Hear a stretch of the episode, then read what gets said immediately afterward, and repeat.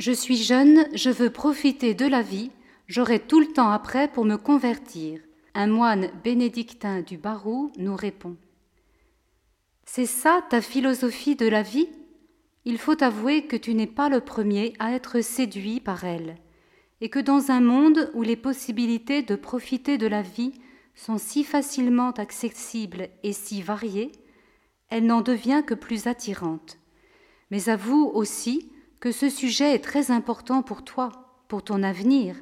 Alors accepte, ne serait-ce que cinq minutes, de regarder les choses en face, afin de pouvoir mieux juger ce qui sera le meilleur pour toi. Personnellement, je pense que cette façon de voir les choses, derrière son côté sacrément attrayant, est en fait une pure folie, et pire, la meilleure recette pour être malheureux toute sa vie. Justement l'inverse de ce que tu recherches. Voilà pourquoi.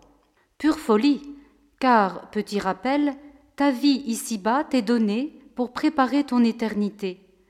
Tu récolteras de l'autre côté ce que tu auras semé ici-bas. Pas de vie éternelle avec le Christ sans une authentique conversion. Donc, la repousser à plus tard, quand tu ne sais même pas si ce futur sur lequel tu comptes te sera donné, cela revient à jouer à pile ou face avec ton éternité. À toi de voir, mais personnellement, je préfère jouer la carte de la prudence pour une question d'un tel enjeu.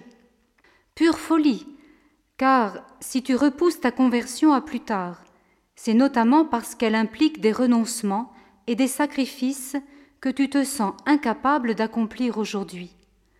Crois-tu que ce sont dix, vingt ou trente années passées à réaliser tous tes petits plaisirs, à assouvir tes passions, qui te mettront dans de meilleures dispositions vis-à-vis -vis de ta conversion Mais surtout, meilleure recette pour être malheureux toute ta vie, parce que repousser ta conversion, c'est justement repousser la seule clé d'un bonheur authentique. Pour toi, conversion égale galère. Mais la conversion, c'est justement tout le contraire. Pour Dieu, t'appeler à la conversion, c'est t'appeler au bonheur. Regarde ce qu'il dit dans la Bible. Je ne veux pas la mort du pécheur, mais qu'il se convertisse et qu'il vive. Se convertir, c'est donc commencer à vivre vraiment. Pourquoi? Parce que, quand notre vie consiste uniquement à s'occuper de notre petit moi, on se construit plus ou moins vite une prison intérieure dans laquelle on manque rapidement d'oxygène. On ne peut finir que malheureux, parce qu'il ne peut y avoir de vrai bonheur et de véritable épanouissement de la personne sans don de soi. On ne peut se donner quand on passe son temps à se regarder. La conversion, elle, te donne cette ouverture aux autres. D'abord, ouverture au Christ, car elle est avant tout une réponse d'amour au Christ dont on a compris qu'il nous a aimés le premier.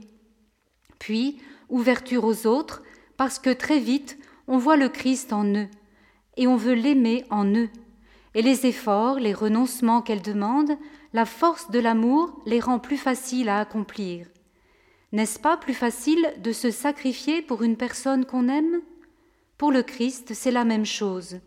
Vu comme ça, la conversion n'est pas synonyme de galère, mais plutôt la seule aventure qui peut nous donner de vivre à plein. Es-tu prêt à te lancer? Voici une dernière chose qui pourra t'y aider. Il y a deux mille ans, le Christ t'a donné une preuve d'amour infini en acceptant, sans aucune hésitation, de mourir librement pour toi sur une croix. N'est-ce pas suffisant pour lui faire confiance?